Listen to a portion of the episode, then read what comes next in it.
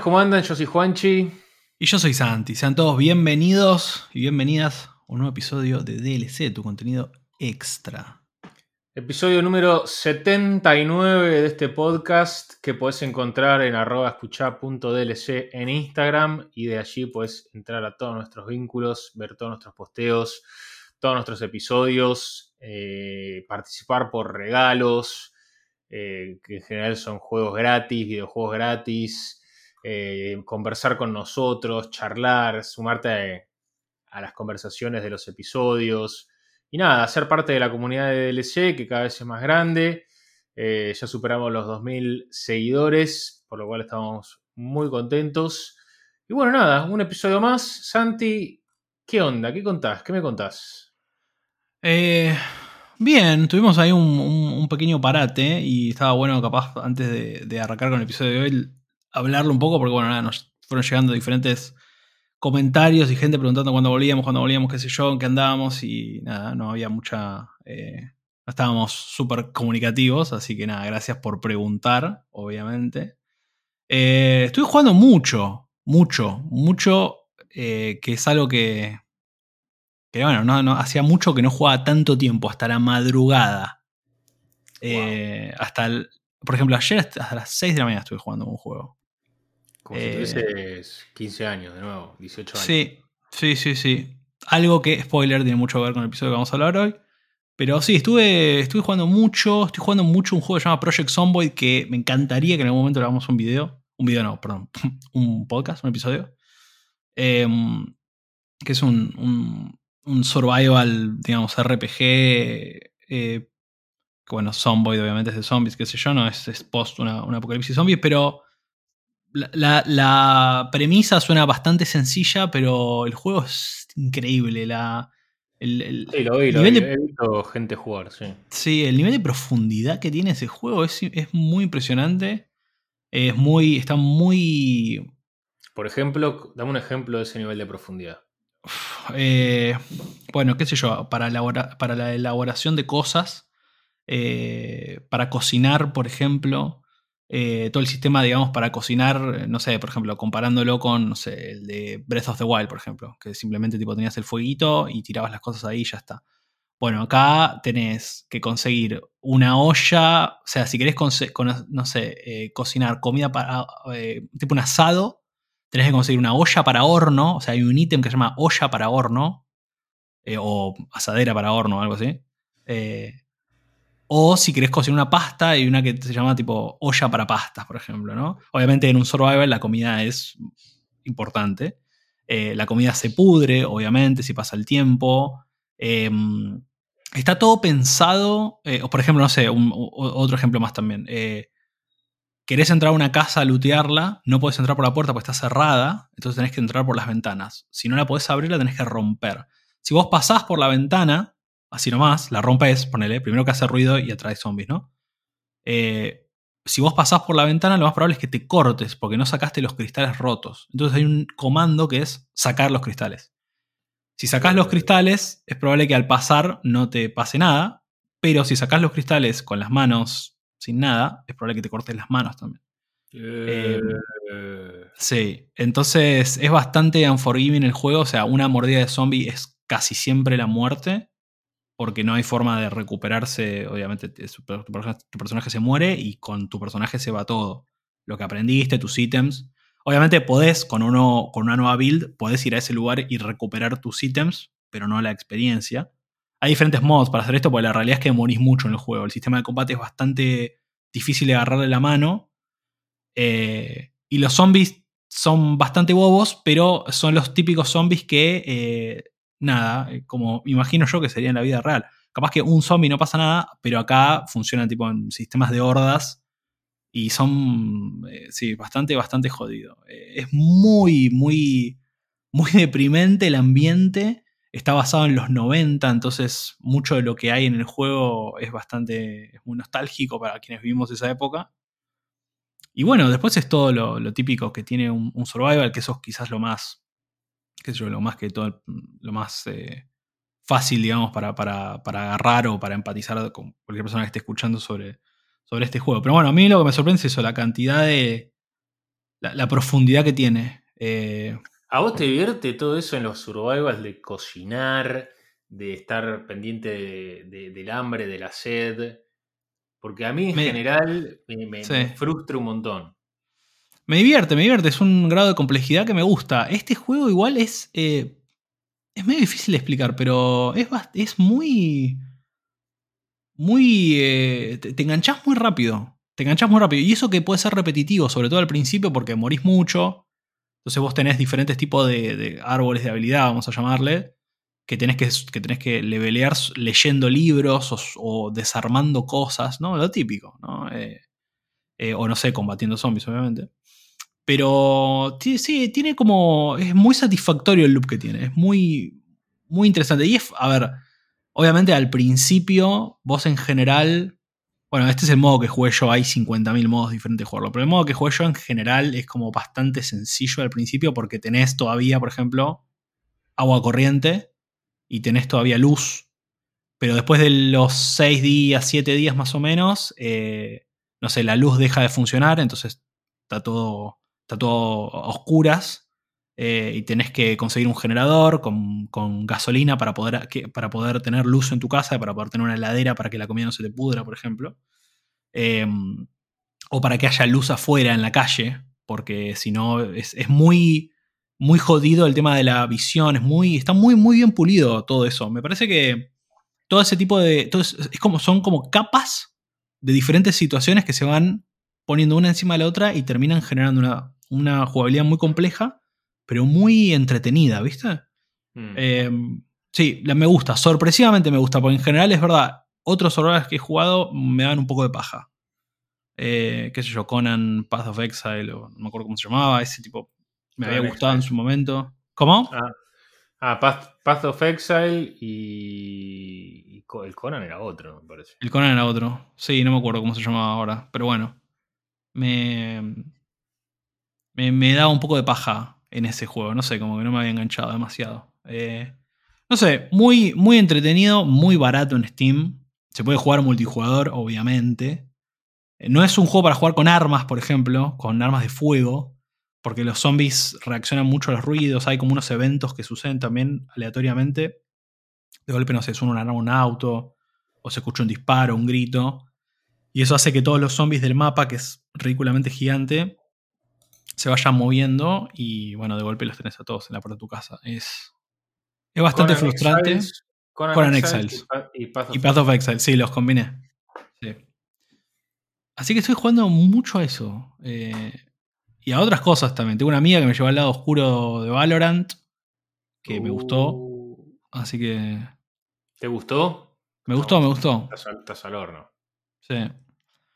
Estoy al horno porque no, no me da el tiempo para hacer otras cosas, boludo. Es casi tan grave como que me digas jugué el League of Legends y me gustó. Eso también me pasó, pero el mobile nada más. Entonces no cuenta. No es gaming. No, no, es gaming. no es gaming. Ya lo, ya lo hemos hablado. Sí, es verdad.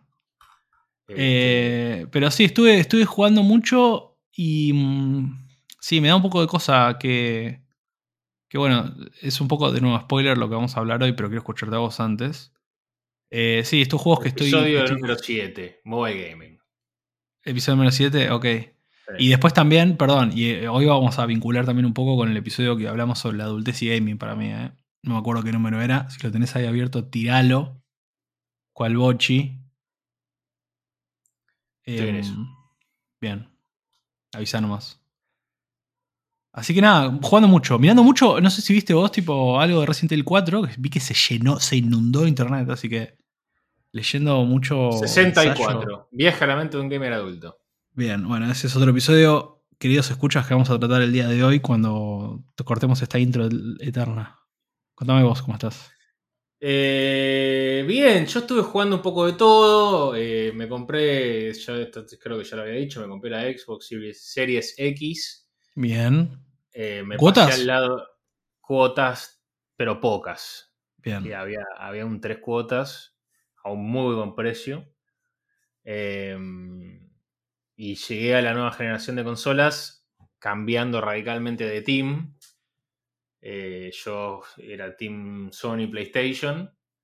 Y ahora. No, no me cambié de team porque le sigo teniendo un amor profundo a la PlayStation. Pero me Sí. pareció en, este, en esta nueva generación que por precio y por user friendliness, o mejor dicho, customer friendliness, eh, por su modelo de suscripción mucho más amigable que la PlayStation Plus y sus 70 tiers, el Game Pass, que también tiene varios tiers, eh, es mucho mejor, me da la sensación.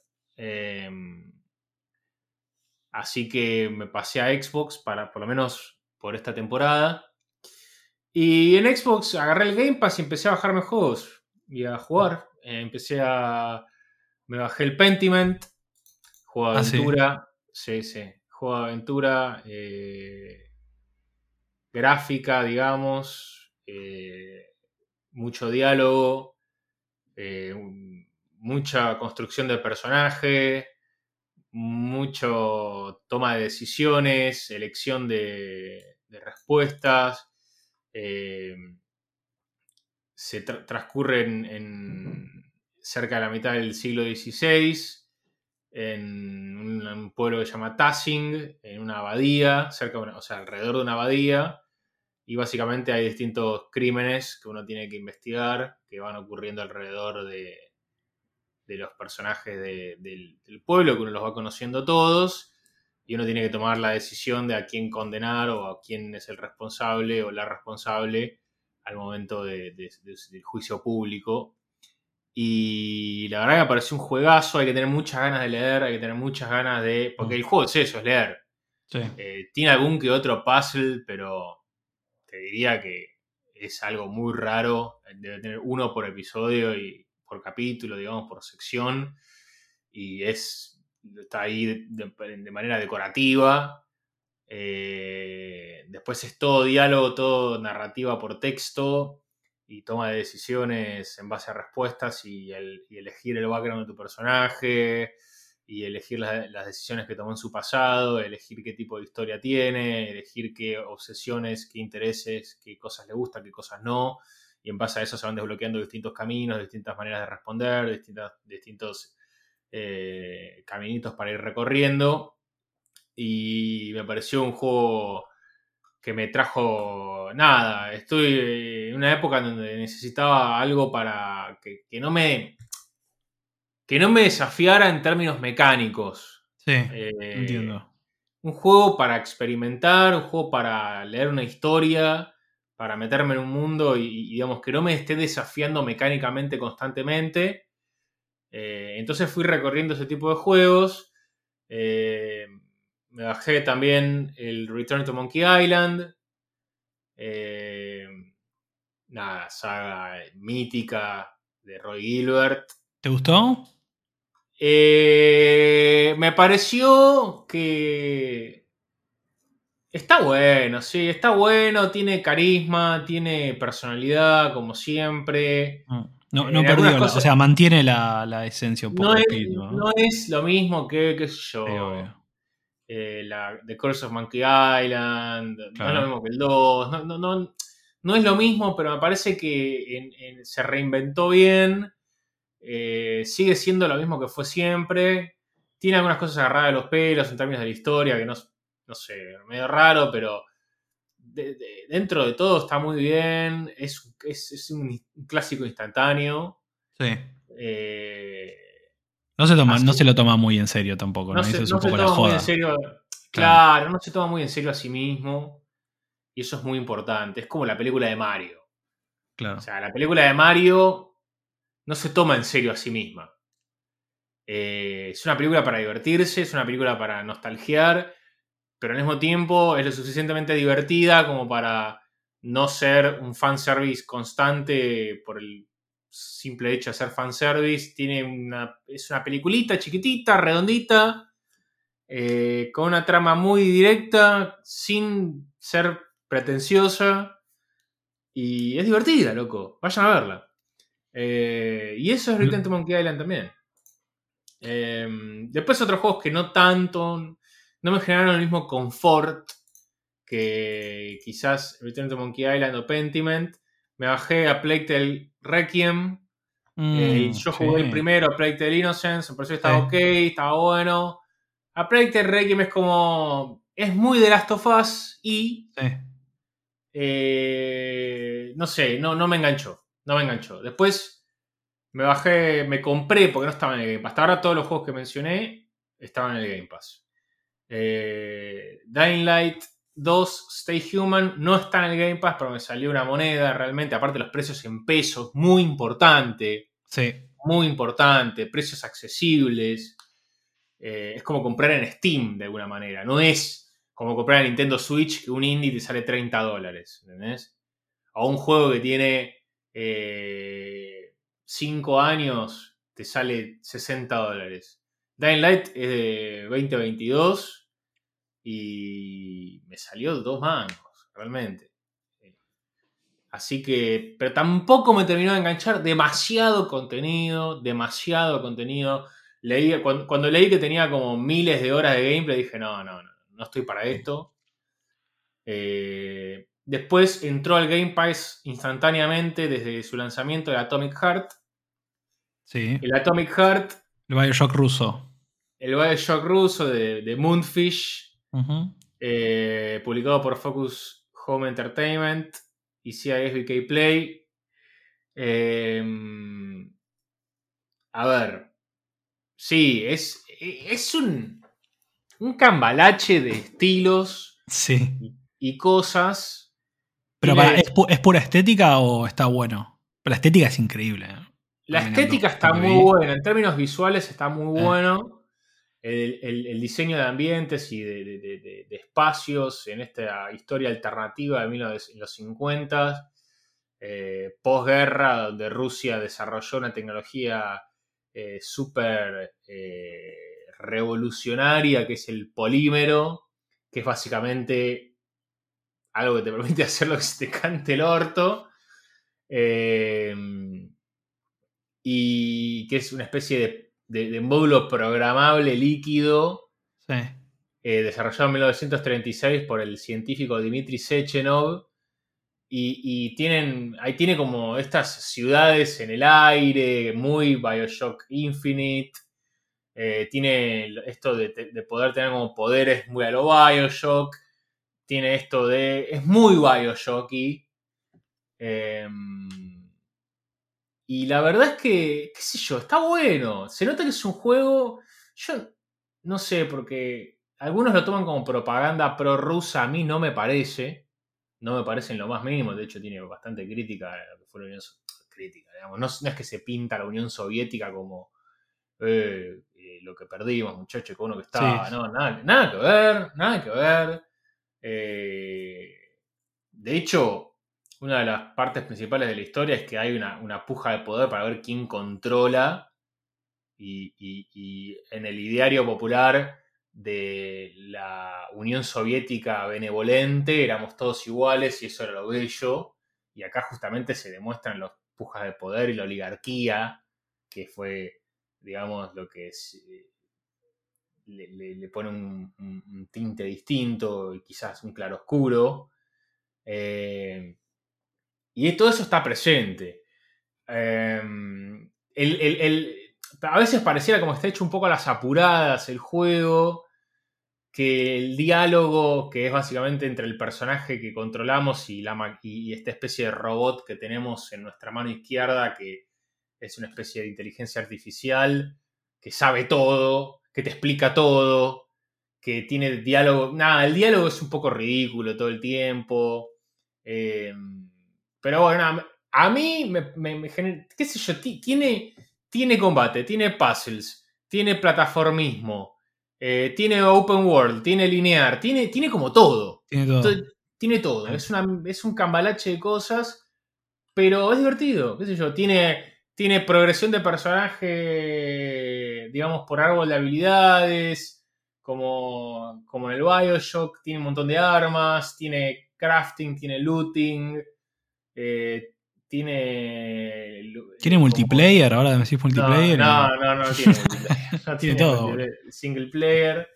Tiene todo y a veces como que todo half-assed, digamos, ¿no? O sea, todo a medias, nada full. Pero de alguna manera no termina apestando tanto. No es un juego que tampoco te lo puedes tomar tan en serio. Creo que un poco eso fue también el, como el consenso general. Era como, está bien, tiene un poco de todo, eh, lo cual hace que, claro, no destaque capaz en algo específico, ¿no? Exacto, y me parece que Tiene, tuvo un tema de timing también, eh, que no sé si, acá entra mi parte más conspiranoica de lo apuraron adrede, lo apuraron para aprovechar el coletazo mediático de sacar un videojuego eh, rusófilo, o fue apurado adrede para decir, che, no sé si lo vamos a poder sacar, porque capaz nos lo banean, no sé. Eh, Mirá, siendo que en Occidente el consenso relativamente general es contrario al conflicto bélico que hay hoy en día de invasión rusa a Ucrania, sería raro que hubiese algo que aprovechar. Eh, ok, entonces vos decís que lo, lo, apuraron adrede porque estaba la posibilidad de que no se venda en Estados Unidos, por ejemplo, que básicamente es el mercado de, Occidente. Yo no sé cuántos se estaría vendiendo, habría, tendría que ver las cifras. Eh, pero básicamente lo que se le acusa al juego es de, de estar como cosechando información de usuarios eh, basados en Rusia y dándoselo a las, fuerzas de seguridad de Rusia. Obviamente la gente de Moonfish lo negó. Obvio. Eh, no hay vínculos directos con el poder ruso, eh, pero algunos inversores sí. Em, también por el, Sí, tuvo un lanzamiento anticipado. Em, hubo un cuestionamiento al timing.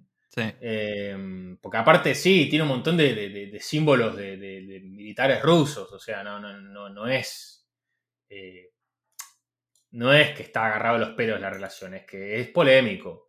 No, es más, yo eh, había leído una noticia que hay una, hay una sección en el juego donde hay. Creo que. No, mentira, una sección no, creo que es como un save room, digamos.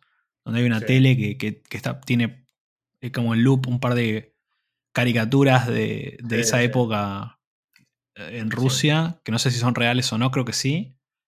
Y nada, había, había habido una polémica con cómo representaban ciertas razas en esa, ah, en esa caricatura.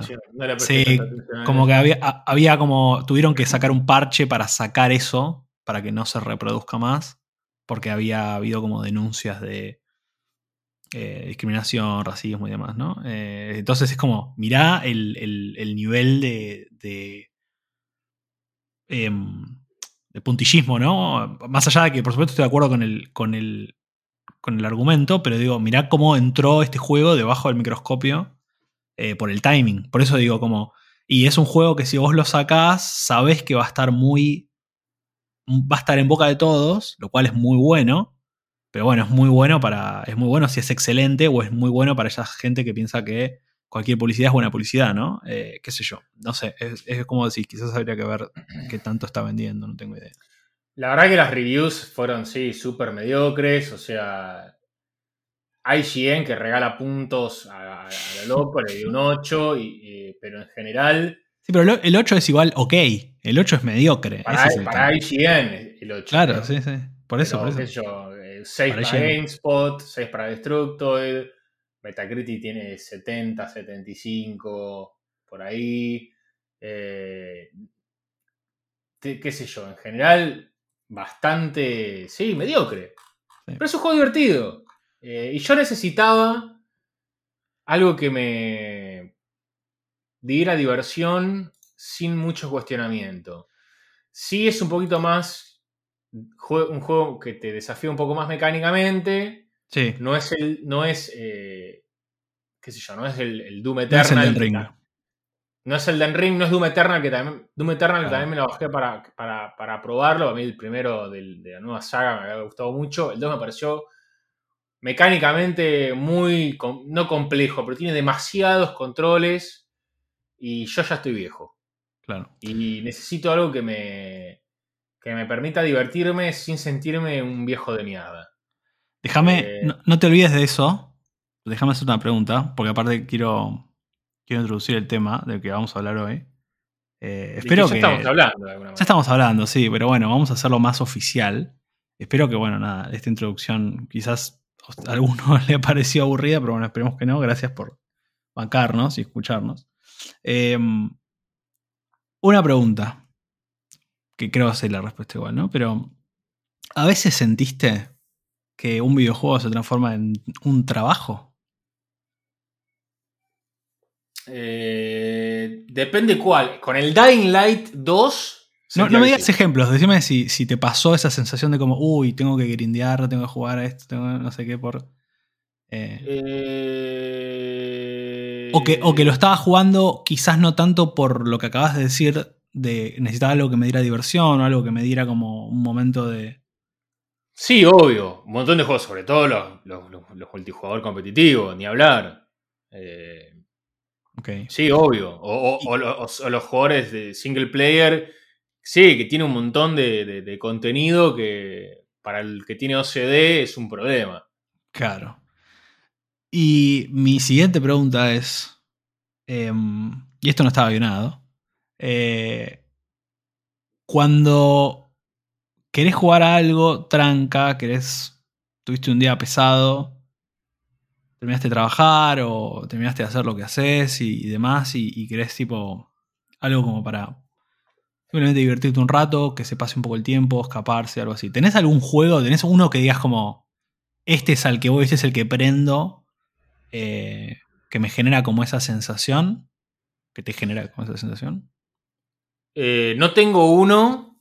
Em, no tengo uno eterno, digamos, que es tipo el que vuelvo siempre, porque el hardware se va renovando, porque no siempre tengo la misma biblioteca de juegos. Eh, pero sí tengo tipos de juego que son para eso. Sí, sí, sí. Sin dudas. O sea, juegos que, que, que los juego para sentirme bien.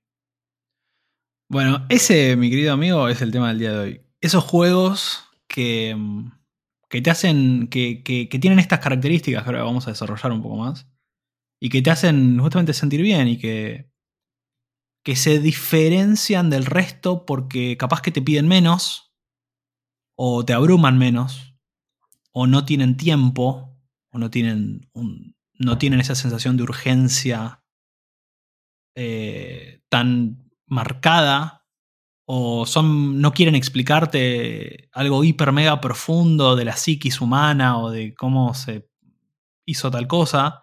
No es un juego que quiera cambiar el paradigma de la industria. Son esos juegos que, eh, nada, lisa y llanamente te divertís con ellos y ya, y no pasa nada. Y son esos juegos que son fáciles de agarrar y jugar, por más de que no lo hayas jugado por años. Em, y bueno, nada, no hay, una, no hay un consenso muy grande sobre cómo llamarlos, pero bueno, mucha gente en internet, y vamos a agarrar un poco también ese, esa nomenclatura nosotros, habla de comfort games o cozy games, juegos que te generan confort, juegos que, juegos que, que, son cómodos de jugar, que te dan esa sensación de, como viste, eh, yo lo, relaciono mucho a, no sé, agarrar un, libro en un día medio de invierno, con frío, con lluvia, viste, arropado, con un fueguito, alguna cosa así. Esa sensación, que es muy difícil de, poner en palabras, no hay una, no hay una sola los daneses, Los daneses le dirían sí. Ah, bueno, ahí tenés. El famoso, el famoso La tenías guardada esa, ¿eh? Mirá vos. Me, me, agarraste que, es, que es, es, es, esta expresión. Sí. Algo Hugely es algo que te genera eso, como eh, confort, un momento de confort, un momento de plenitud, de, de, de, de, estar contento y, conforme, completo, hmm. eh, con una situación, con un momento, esto que recién mencionabas vos. Para cada uno es distinto. por eso es otra cosa. por eso, si vos buscas en internet Comfort Gaming, hay listas de todo tipo. Están las Obvio. listas de, de juegos como por ejemplo, no sé, el Pentiment o el Power Wash Simulator o el, el- el Animal Crossing y, y hay otros que es tipo, mira, mi comfort game es, mi comfort game es League of Legends, loco. Y, eh, que es ridículo, pero hay gente que dice, mi comfort game es eh, Batman Arkham Knight. es o sea, Devil May Cry. Devil. May Cry, claro, sí, pero porque es muy personal, porque para, para esa persona el confort venía en ese, en ese envoltorio. Sí, obvio. obvio. Eh, pero, pero esta cosa de agarrar el libro en una, en una tarde de, de invierno, con abrigado, en un sillón cómodo, con una estufita al lado y leer y tomarse un café. eh, eso es el Jugli. Y. No te lo puedo rebatir aparte, así que estuviste muy bien. Estuviste muy No, bien. es, es, es- es Yo imbatible. te creo. pero me- más vale, me tenés que creer. Eh, y, y a mí me pasó hace poco, estaba en un momento de mucho bajón Sí. y me bajé también del Game Pass el Power Wash Simulator, que te lo mencionaba recién. ¿Y qué onda? Es, es para apagar el cerebro directamente. Ok, es realmente un juego que vos te apagás y empezás a limpiar cosas con una manguera a presión. Eh, de, eso es el juego. Eso me parece hermoso. Lo- lo- no, lo, no lo experimenté. Los videos que vi me parecen hermosos. Porque lejos de darme ansiedad de terminarlo, es como, uy, qué bien esto. Estoy limpiando este cartel. Y Sí, esta sí, moto esta- llena de barro. esta ventana llena Sí. de, de- de tierra, de, sí, e- esta, esta, moto llena de barro y agarro una manguera a presión y empiezo a sacarlo y es tan satisfactorio. Sí. Bueno, Eh, es- esa es una palabra importante, ¿no? Que vas a decir, ¿no? Eh, Satisfacción. la, la satisfacción, la. eh, sí, como. Bueno, a ver, e- esto que, esto que vos decías, ¿no? Capaz que para algunas personas el confort es jugar Doom o LOL, qué sé yo. Y por supuesto es re válido. Sí, ahí, y ahora si querés podemos charlar un poquito de qué, por qué, o al menos cuáles son las cosas que, al menos a mi criterio, tienen estos juegos, o, o el diseño de estos juegos. Eh, y, y hay una cuota muy grande de escapismo, obviamente. eh, y el escapismo es diferente para todos. Eh, para vos puede ser apagar el cerebro y, y agarrar Sí, una para otro puede ser carteles. conectarlo. ¿Y para otro qué? Ah, para otro conectarlo. Bueno, sí, también, pero a ver, el hecho de, de jugar LOL con personajes que tienen poderes y tener como eh, estar en un mundo que no existe, eh, o, en- o en Doom lo mismo, eh, tener esta suerte como de superpoder o alguna cosa por el estilo, es una suerte de escapismo también.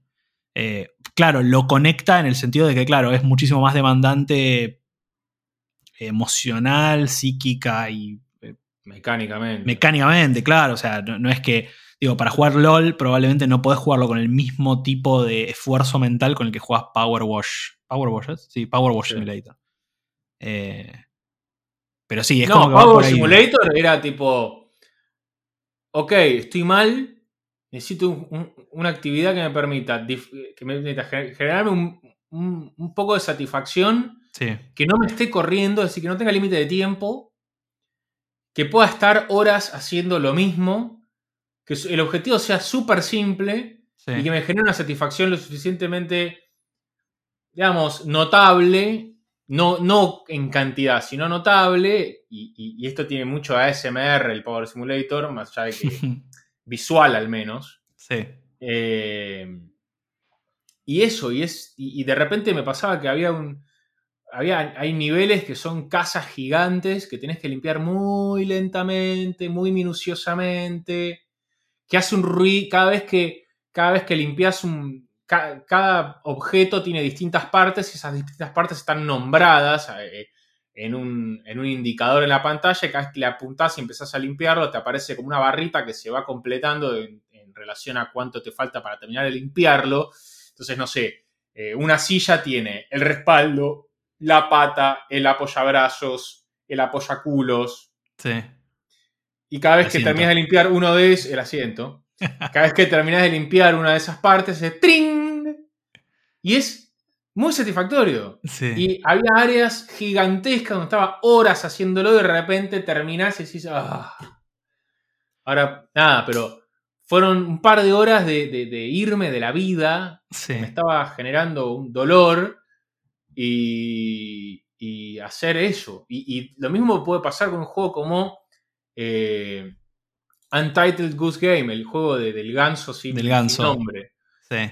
Juego 2019 de House House, publicado por Panic Incorporated o Inc. Y que es básicamente, sos un ganso que hace travesuras en un pueblo y tenés una lista de cosas que tenés que hacer en estos distintos escenarios compartimentalizados. Entonces, no sé, tenés que lograr que el granjero se golpee la pierna con la canilla. Entonces tenés que, con el ganso vas haciendo... El ganso agarra cosas, la lleva de acá para allá y hace un ruidito. Eso es todo lo que puedes hacer. Con el ruidito llamas la atención de... o asustas al a las personas y con el pico agarras cosas y las traes de acá para allá. Y eso es todo. Y tenés que lograr que tenés que hacer distintas como misiones en cada, en cada especie de escenario. Y estás ahí dando vueltas, explorando, experimentando cómo funcionan los sistemas de cada nivel y logrando uh, cumplir todas las misiones. Y es, es, es eso. Y es, De repente de repente puedes dejar el control y el, el, juego no te va a molestar, no te va a decir, che, ¿qué estás haciendo? No estás haciendo nada, no te va a castigar por, por estar gastando el tiempo. Es tipo, flaco, disfrútalo. Disfrútalo. Sí, eh, sí, dijiste una palabra muy importante em, que fue como tenés una lista de cosas para hacer, ¿no? Para mí, este tipo de juegos, eh, ahora voy a dar un par de ejemplos también de los que a mí me parecen que son de vuelta comfort games, en mi opinión, pero de nuevo, siempre considerando que es medio como que depende un poco de de cada uno, ¿no? Pero mm, son para mí juegos que están como más orientados a justamente completar cosas, o sea, tachar cosas de listas, que eso es intrínsecamente satisfactorio, tipo sacar la deuda, digamos, ¿no? Como, bueno, listo, tengo que hacer todas estas cosas, saco esta y hay una, una satisfacción real, me parece a mí. Eh, están mucho más orientados a eso que a otro tipo de cosas que tienen otros juegos, como, no sé, la destreza, como decíamos, ¿no? Destreza motora, física. Em, eh, o, no sé, el LOL que combina eso también, pero con un conocimiento, una destreza, digamos, em, más cognitiva, si querés, que es, bueno, qué tanto sabes vos del juego, de tus personajes, en, qué, en cuál, es tu, cuál es el matchup copado para tu personaje, cuál no, qué hace el personaje del otro y demás, ¿no? Eh, por eso me parece otra cosa que dijiste vos y que también me apoyo mucho es esto de, bueno, no, son juegos que no, no, te piden demasiado eh, y lo que te dan a cambio es diversión, satisfacción eh, pura, simple, ya, digamos, ¿no? Es como muy, muy lineal la relación, que es una cosa que lamentablemente con los, en los últimos años los juegos cada vez se van un poquito más de. Se, van un poquito, se desvían un poco de esa línea. Cada vez te piden más. Cada vez te piden más. Cada, vez, te piden más de vos. O más atención, o más destreza, o más concentración, o más compromiso, más tiempo. Cada vez te piden más. Sí. Por eso, por eso. Es como. E, es muy. Es un punto, un punto. Quizás un poco. Capaz es un poco. Eh, eh, ostentoso lo que voy a decir, pero un poco la tesis me parece que es está bueno que existan estos juegos. Eh, está bueno. Y encima está bueno que casi todos sean indie, ¿viste? O sea, hay, una, hay un tema ahí, ¿no? Una relación de. Hay algunos otros juegos que ahora vamos a mencionar que son muchísimo más conocidos, de casas desarrolladoras muy grandes. Como vos dijiste Animal Crossing, qué sé yo. O sea, es, es un AAA, o sea, lo hace Nintendo, qué sé yo, ¿no? Pero en general, son todos juegos muy, muy pequeños. Valley. Stardew Valley, bueno, es un caso de ensayo, digamos, es, un, es, caso de estudio. Stardew Valley. Eh, eh, yo te iba a mencionar otro que me gusta mucho, The Witness, que para mí tiene, tiene quizás un... The, Witness quizás tiene una complejidad cognitiva un poco más porque tiene puzzles que se van complejizando. Sí. Pero que no pasa nada. O sea, para mí eh, hay, una, una, cosa que decía acá que, que, puse entre mis notas que son como buenos exponentes del no pasa nadismo, ¿viste? Es como. No pasa nada. The Spectrum Retreat, por ejemplo. Eh, Steven Sausage Roll. Unpacking eh, tengo también. Para. el que tenés que. Ah, mudanza, ¿viste? El que tenés que tipo desarmar las cajas y, y ordenar. Hay una cuestión también del orden, ¿viste? De la limpieza del orden. Hay mucho de, de, de hacer. Y esto me parece muy curioso. De hacer. De tareas, tareas mundanas. De tareas mundanas que en tu vida normal no las haces ni en pedo, las odias. Y sin embargo las hacen satisfactorias. Las hacen divertidas. Y una cosa es juntar cajas eh, armar cajas para mudarte en la vida real, otra cosa de una manera digital, ficticia, en donde no es verdad. Puede ser, puede ser, estresante igualmente, ¿no? Eso es lo que digo. Los juegos, a ver, un juego que, tiene mucha complejidad, que te abruma, que es muy profundo y demás, puede ser, muy, puede ser no solo aburrido, sino estresante también. Y estos juegos no, son estresantes. Todo lo contrario, o sea, tienen una parte casi catártica, súper terapéutica, como vos decías. Necesito algo que me haga escapar un poco de un mal momento que estoy pasando eh, que no me pida demasiado, que, no me hinche las bolas, eh, que no me esté corriendo, que no me esté mandando notificaciones para que vuelva, que, no, me ponga límites. No son game a service. Que no sea un servicio, que no me ponga límites, cosa de que yo sé que tengo que meterle 10 horas por día, o bueno, 10 es mucho, pero qué sé yo, 3 horas por día, 2 horas por día, porque si no me voy a quedar afuera de tal reward que después no va a estar nunca más y, no la voy a poder obtener. Em, y bueno, me parece que, mucho de eso también, eh, y para mí, que, que se esté hablando más, pues esto obviamente no es de ahora, por supuesto, ¿no? Pero que, que, se, que se esté hablando más de esto, para mí tiene que ver con, bueno, principalmente la pandemia, ¿no? Me parece que, y esto lo, mencionamos también, la pandemia hizo que, que, bueno, que repensemos un poco nuestro entretenimiento, que repensemos estar en casa, qué cosas hacer para estar estando en casa. Mucha gente se, eh, digamos, Animal Crossing la rompió en la pandemia. Fue súper mm. bien. Mucha gente que nunca en su puta vida había considerado comprarse una, consola de juegos o lo que sea, se compró una Switch y el Animal Crossing y, armó comunidades y armó su, su islita.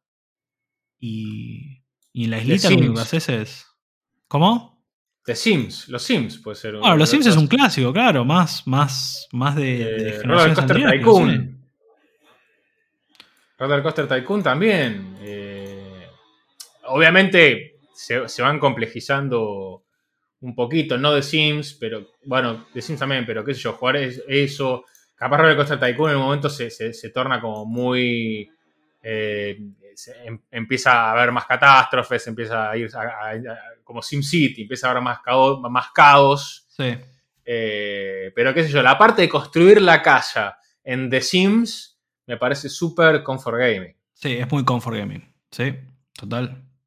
Este... Eh, para mí hay una, hay un, hay una cuota de, lo terapéutico para mí, o sea, como primera instancia, con, mezclado con, el escapismo que decíamos, ¿no? O sea, eh, hay días que no estás para jugar LOL, hay días que no estás para jugar Fortnite o, eh, o un juego súper complejo como, qué sé yo, puede ser, em, eh, no sé, alguno de los que, los que habías mencionado que, que, estuviste que, tuviste que dejar, el de Techland, que ahora se me fue el nombre. Sí, el Dying em, Light. El Dying Light 2. Em, que pueden ser muy lindos, muy bellos, tremendos juegos, re profundos y qué sé yo, pero hay días que no estás para eso, ¿no? Entonces, para mí, eh, mucho tiene que ver con eso, tiene que ver con, con la idea de, bueno, escaparte un poco, con la idea de que crecimos también, de que la comunidad gamer creció y es eso. Eh. Yo no, o sea, me encuentro ahora como nunca dropeando juegos, juegos que capaz juego hasta la mitad o hasta el, 25%. me, pasa, lo mismo. De hecho, me costó mucho. Eh, me compré la Xbox y empecé a bajarme juegos y los desinstalaba todos. Claro. Porque era tipo, me aburrí, no me enganché, me pide mucho. y tienes menos eh, paciencia también. Tengo menos paciencia, eh, me siento, no entiendo, tiene muchos controles, eh, es muy complejo y hasta que y, se va volviendo frustrante, pero también tiene que ver con la edad, que uno va creciendo, como decís vos, uno va teniendo menos paciencia, tiene menos ganas de comprometerse tanto física y mentalmente.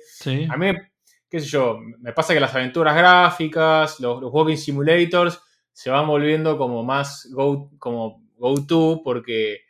Eh, simplemente lo único que requieren es que tengas ganas de, que te cuenten una historia. Eh, y de repente el Doom se va volviendo algo más marginal porque no, requiere mucha velocidad todo el tiempo, mucha adrenalina todo el tiempo, pa, pa, pa, pa, pa, es como, no, necesito relajarme, necesito eh, apagar el cerebro y mi apagar el cerebro es, no necesito concentrar, no quiero concentrarme, no quiero que me pidas nada, simplemente quiero jugar y, obtener un poco de satisfacción de eso. Sí. Sí, coincido. Coincido y me lleva también a pensar en otra cosa que, que me parecía Em, que está relacionado, que tiene que ver. Y por eso te, preguntaba si vos tenías alguno específico al que ibas, ¿no? No, eh, o sea, si pienso, si pienso juegos que me. qué sé yo. Eh, la verdad que. Mm, no, soy de repetir mucho juego, pero juegos que siempre puedo volver y me puedo encerrar en ese juego y meterle y, digamos aislarme de todo y jugar eso y no son necesariamente comfort games, ese es el tema. O sea, te puedo decir Silent Hill 1, Silent Hill 2. Sí. Y, y, no son juegos, no son comfort games. o sea, como lo estamos definiendo. Sí, me parece curioso que hayas dicho, por ejemplo, esos dos, porque yo lo, que quería decir es que para mí también hay una cuota de nostalgia muy grande. Una cuota De, de, pensarte en cuando vos jugaste esos juegos, que no sé cuándo lo hiciste, pero debe haber sido hace bastante tiempo. Y, y también hay una cuota ahí de como, bueno, acordarse cuando, cuando estabas jugando ese juego. Entonces, por ejemplo, para mí, un juego que, puedo jugar en cualquier momento y que no sé qué tanto tiene de comfort o no, como lo estamos definiendo, pero para mí, por ejemplo, es Ocarina of Time. Eh, claro. Para mí será un juego que, que me, lleva como a acordarme en el momento en el que lo jugué y acordarme cómo era mi vida en ese momento y, digamos que, que jugábamos por jugar y ya. Y, sí y, sin horarios y sin cosas. Entonces, me parece que, combina, son juegos que combinan muy bien estas cosas, estas sensaciones eh, o ideas. Y algunos, sí, o sea, algunos, como decís que yo, Silent Hill, y bueno, es un juego bastante estresante, de gestión, de survival y demás, y de acción. Em, pero bueno, hay algunas mecánicas que van eh, que ya lo tenemos. Es un juego que no tenía 70 millones de controles. Tenía. Bueno, claro, por eso. 5. No, y, pero más allá de eso, hay algunas mecánicas que juegos actuales pueden tomar de eso, como, qué sé yo, el backtracking o la gestión de un inventario, que tranquilamente está asociado a, no sé, puede ser el micromanagement, el juego de micromanagement, o juegos que, que tengan que ver con eso, o, qué sé yo, no sé, Animal Crossing, ponele, hay muchísimas cuestiones que tienen que ver con la gestión de la isla y qué sé yo. Y hay, hay personas que eso lo disfrutan un montón. Eh, entonces, digo, definitivamente hay mecánicas que se repiten y mecánicas que llevadas a otro ambiente, un ambiente más, generalmente son ambientes bastante más, son, son, son lo opuesto, digamos, de lo que es Silent Hill, en cuanto a la estética o en cuanto a lo que te quieren generar, porque generalmente son cosas muchísimo menos abrumadoras, fáciles de digerir, son nada, muy cosas lindas de ver, juegos muy, muy lindos desde, su, desde las ilustraciones y desde, desde las animaciones, eh, muy minimalistas, muy coloridos, o sea, es mucho más fácil de digerir todo eso y te ponen un mood completamente diferente, con una música muy acorde a esa situación que estás mirando. Em, pero bueno, las mecánicas pueden tranquilamente ser las mismas, ¿no? Tiene que ser algo sencillo, accesible, que no, que no te deje afuera y, un poco esto que decía, ¿no? Que sea fácil, o al menos en mi caso, es fácil, de algunos de los juegos que tengo instalados de esto, es fácil, nada, dejarlos por momento. Qué sé yo, yo jugué mucho Stardew Valley. Y después de un momento me eché las pelotas y lo dejé. Y yo sé que si ahora lo retomo es como si no hubiese pasado el tiempo. Porque no pasa nada. No, no pasa nada. No, pasa nada y son, son fáciles de agarrar y decir, ah, bueno, lo voy a retomar. Y capaz de tardar dos minutos y ya decís, ah, listo, así era, pum, ya está, y seguís. Y el Minecraft podría ser uno. Yo la verdad que no, he jugado mucho Minecraft, pero sí me da la sensación que es un juego de esos que puedes estar horas y horas y horas y horas y horas y tiene un loop constante. Eh, si querés te puedes meter en partes más complicadas, pero si no querés no. Nadie te obliga. Es un, es un sandbox y, te permite, nada, eh, ir a tu propio ritmo. Sí. Eh, es una buena forma de definirlo, el ritmo. Sí, sí, totalmente. Yo, este sumo, sumo un par ahí a la lista de, algunos también como para. Bueno, para que si alguien está escuchando y le interesan. Em, sumo dos más a la lista. Y uno que te quiero preguntar a vos porque yo no lo jugué. Y ahí quiero, quiero cerrar con un poco con eso, con, con este punto. ¿Y cómo sabes Bueno. que yo lo jugué? Porque, es, porque sé que lo jugaste. Ok. Sé que vos lo jugaste, pero yo no. Pero tengo una pregunta sobre eso. Eh, pero bueno, sumo dos, que para mí están muy buenos. Uno, uno que se llama Bear and Breakfast, que es de, unos, de unos osos que tienen que armar como una especie de, de hotel o hostería, u hostería en un, en un eh, bosque muy lindo. Y otro que se llama Dorf Romantic, que para mí está buenísimo, me encanta. Siempre, una vez por semana le dedico un ratito. Ese día que fue muy heavy de- de- del día en general de la vida, me hago un té y para mí es el equivalente de estar leyendo con lluvia y súper acobijado. Eh, que es un juego, viste, de típico, típico de creación de biomas o de ciudades. Muy bonito, muy lindo, muy rewarding visual y auditivamente y de mecánicas también, pues muy sencillo. Me encanta, me encantan esos juegos. Pero nada, mi pregunta, un poco para cerrar un poco, mi pregunta y una idea para cerrar un poco esto también es, eh, claro, ¿por qué estos juegos son todos indies? ¿no? Y de hecho me parece como hasta una buena puerta para entrar, para entrar a algunos indies, incluso muchos de los que mencionamos, eh, si es que, no, si es que nunca lo hicieron. Pero un poco eso, ¿por qué pasan los indies y por qué es difícil que pasen los AAA? ¿Y qué pasa si algún momento, si, esto va a existir con mayor, em, con, con más ejemplos, ¿no? Con, más frecuentemente en el, en el mundo AAA? Pues si podemos decir que Animal Crossing o Minecraft son AAA, no sé. eh, debatible, pero bueno, no definitivamente son más conocidos que todos los demás que mencionamos, ¿no? Eso digo. Pero bueno, hay, Sí. un, hay un tema también de, de- de que obviamente la, la industria de AAA no puede hacer estos juegos. O sea, No porque no generan rédito continuo, son eh, ventas de una vez y no, no les, o sea, no sirve que vos pagues una vez por un juego chiquitito y te sirva para jugar durante años. Eh, La industria evoluciona lo suficiente como para necesitar estar cobrándote de forma continua con juegos como con juegos de servicio. Eh, sobre, Sí, pero- los, tri- los AAA con sus DLC también. sí, no, no, o sea, desde un punto de vista de, de forma de venta o de, de modelo de negocios, estoy, estoy de acuerdo, pero yo lo, lo pienso más incluso desde un punto de vista de qué dirían los jugadores si de golpe, no sé, ven, un, ven que el próximo juego de EA, ponele, va en esta línea y no va en la línea de Call of Duty o lo que sea. Eh, ¿Entendés? O sea, un juego que no. Un juego al que se- obviamente no se le podría dedicar la, la cantidad de plata que se le dedica a cualquiera de otro de sus catálogos, de, de los grandes distribuidores, porque estos juegos valen menos plata, ¿no? O sea, ya de por sí Ujú. y- y necesitas menos gente. Y no necesitas Sí. gente continuamente. Eh, es como que. Es como que hay un. Digamos, el- el- la industria de AAA llegó a un punto en el cual es muy difícil salir de ese estándar, ¿no? Y es muy difícil que esto para mí, lamentablemente, lo veamos en, en juegos así. No obstante, y acá mi pregunta, para mí, Stray, también Sí, conocido como el juego del gato, Juego de gatito. es un juego, es un comfort game, para mí, por lo que vi. Indudablemente.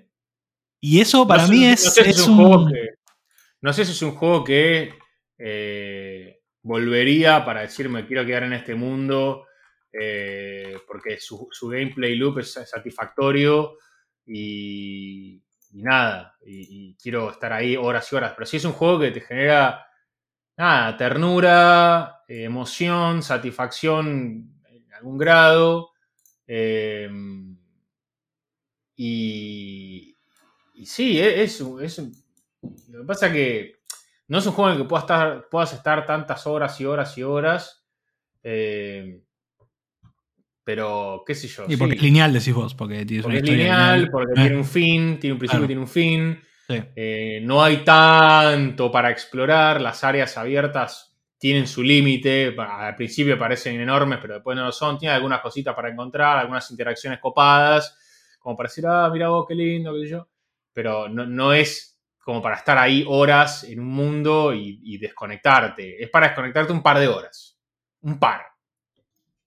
Claro. Eh, Bueno, ese me parecía Sí. como un ejemplo de decir, ok, bueno, acá se está mezclando un poco. Es cierto, Stray es de Annapurna, sigue siendo, o sea, está bien, será uno de los distribuidores de indies más grandes, ok, pero no deja de ser un independiente. Pero son juegos que empiezan a. Bueno, son como los AAA, ¿no? Vamos a decir. Es un AAA. Es un AAA.